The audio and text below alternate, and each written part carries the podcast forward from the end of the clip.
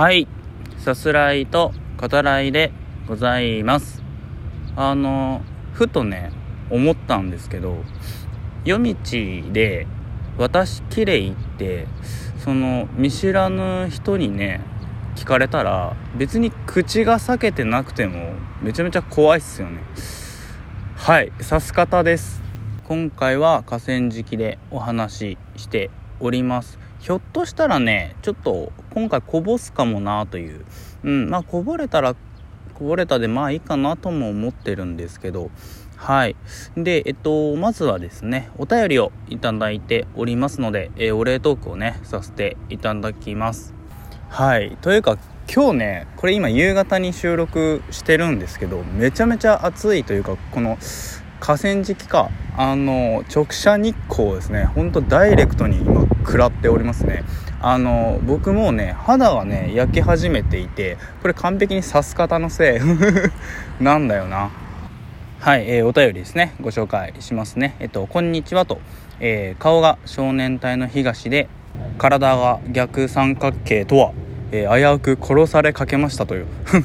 そう、えー、書き出しがねありますね。これあれですかね。前々回でね、えー、お話ししている東山さんにあの似てるってね映画館で声かけられたっていうことですよね。はいあの似てはないと思いますよ。さすがに。なんか変な感じでハードルが上がっちゃったなと思いましたけど。うんあのそんな美形ではないですね。はい。で、逆三角形ね。あの、まあ、やっぱ水泳やってたんで、うん、肩幅が広くなって、まあ、体型的にはそう言えるのかもしれないですね。でもね、やっぱ30超えてからその肉がね、ついて、なかなか落ちないみたいなのはやっぱ、うん、ありますね。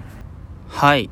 で、えー、お便りですね。200回記念のコラボ配信や、聞き〇〇など、さす方さんの企画力すごいなと感心しつつ楽しく聞かせていただきました。えー、6種類のポテチに囲まれることにまず憧れてしまいました。えー、次回もワクワクです。なんだろう？シリーズ化決定ですかとありますね。はい、ありがとうございます。あの、企画力は、あの、決して自信があるわけではないんですけど、うーん、まあ自分がね、やっぱ楽しめることっていうのを、うん、考えながらやってるつもりでいますね。うん。特にあの「聞きまるはねようわからんけどこいつら楽しそうだなみたいな。そう思ってねもらえると非常にありがたいですね。あとはねそのこうしてお便り、えー、いただくそのくださる方であったり、まあ、普段ねあの聞いてもらえてるんだなってこうまあ分かるような方かな。うん。にこう喜んでねもらえるような、うん、そういう企画がまあできたらいいなっていうのはこう徐々にねこれもなんかやっぱ自分の中ですごく嬉しいことですけどうんあの、まあ、考えられるようになってねほんとこう続けられてね良かったなと思うし200回記念はうん本当お礼となる形でね配信できたらいいなと思いながら、えー、やらせていただきました。はい。で次回もワクワクですっていうのはえっと「聞きまるシリーズのことですかね。うん。はいあのレオナルドさんとねキキ納豆とか、えー、キキコーラもねできるといいなと思ってはいますけど、うんあのまあ、僕が当てる、うん、やるシリーズに関してはどんどんねあの難しくはなっていくだろうなっていう 感じはしてますね。今のところその考えてるものからするとね。はいあのシリーズ化してねやっていきたいなと思っております。広島のウルトラマンともね話して、うんえっと、次回、えー、やっていきたいなと、えー、思っております、えー、お楽しみにという感じですね。で、えっと、以前ねさす方でご紹介させていただいている映画ですね。アニメ作品ですね。バブルを、えー、お便りくださった方もご覧になったということで。これは僕が言ってることですね。ドクター・ストレンジの回で言ってるのかな、えー泡の意味ですよね。うん。泡であることの意味とはっていうことですよね。で、まあ確かにと、えー、書いてくださっていて。でも、あの、絵がね、非常に綺麗で、うっとり、ほわっと、えー、それこそね、泡の中にいるような感覚でこう、まあ、見ることができたというふうに、えー、感想をね、書いてくださっていますね。ぼんやりとした感想でお恥ずかしいとね、あの、ありますけど、全然そんなことないと、うん、思いますよ。自分がね、お話しさせてもらった映画を、えー、実際ご覧になって、まあ、感想までねいただけるのはあの僕としてもやっぱりすごく、えー、嬉しいですね。はい、えー、お疲れ様ですのねギフトも、えー、合わせていただいております、えー、ありがとうございます、え、毎回本当とてもね感謝しております。はい、えー、まあなんてことないなってねこう感じるようなことでも全然うん大丈夫なので、え、今後ともねあのお便りお待ちしております。はい。というわけで、えー、見てきました、えー、現在公開中の映画ですね。派遣アニメについてお話していこうと思います。あらすじ概要を引用させていただきます。直木賞作家辻村瑞希がアニメ業界で奮闘する人々の姿を描いた小説の映画化。地方公務員からアニメ業界に飛び込んだ新人監督。斎藤瞳はデビュー作で憧れの天才監督。王子千春と業界の覇権をかけて争うことに。王子は過去にメガヒット作品を生み出したもののその過剰なほどのこだわりとわがままぶりが幸いして降板が続いていた。プロデューサーの有品かや子はそんな王子を8年ぶりに監督復帰させるため大勝負に出る。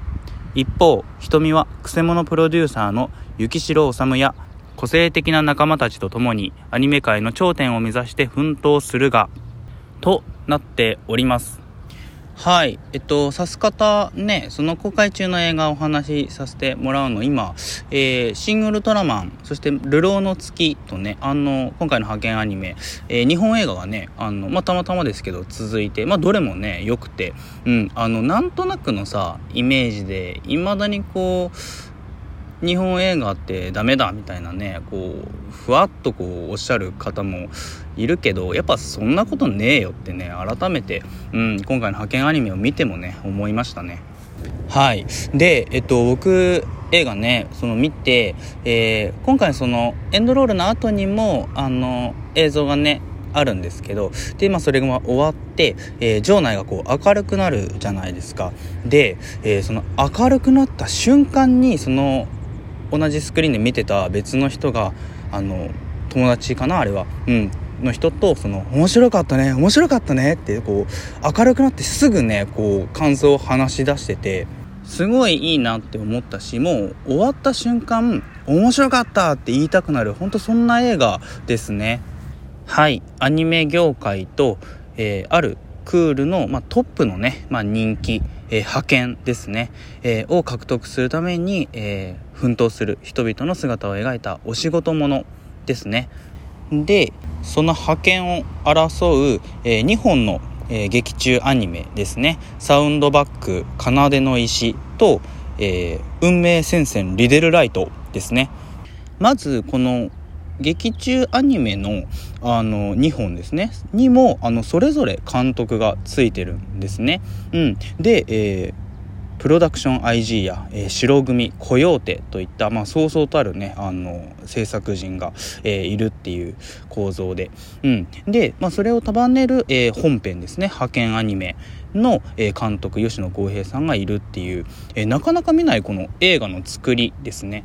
原作者の辻村さんも、えー、映画用にその2本のアニメのプロットをしっかり、えー、練ってらしたということであの何て言うんですかねこういろんな面でこの映画にかけるこう熱量ですねがこうひしひしと、えー、伝わってくるなと思いますね。はい、ちなみにそのサウンドバックは、えー、その舞台がまあ秩父なんですね。でまあロボットが出てくるそういうアニメで、うん、なのであのあの花の名前をえ僕たちはまだ知らないですね。プラス、えー、エヴァンゲリオンとか、えー、パシフィックリム。あと僕らのとかね。あの連想しましたけど。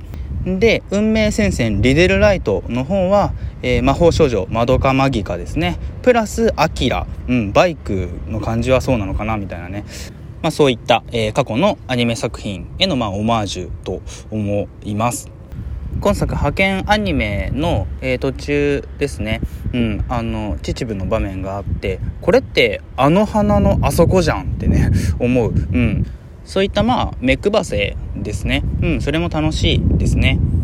あのパンフレットのインタビューで、えー、今回、えー、王子千春をね演じている中村智也さんが、えー、監督の吉野さんに、え少女革命ウテナと、えー、魔法少女まどかマギカと、えー、あとサラ三昧ですねウテナと同じ監督ですけど比較的最近のこれはアニメで、うん、この3本をおすすめしたとのことでこれも非常にこう興味深い話だなと、うん、思いましたね。はい。で、ごめんなさい。この時点でですね、残り1分ぐらいなので、ちょっとここで1本目切り上げて、えー、2本目に移りたいと思います、えー、やっぱりこぼれてしまいましたね。はいすいません。えっと2本目ね是非聞いてくださるとありがたいです。一旦またね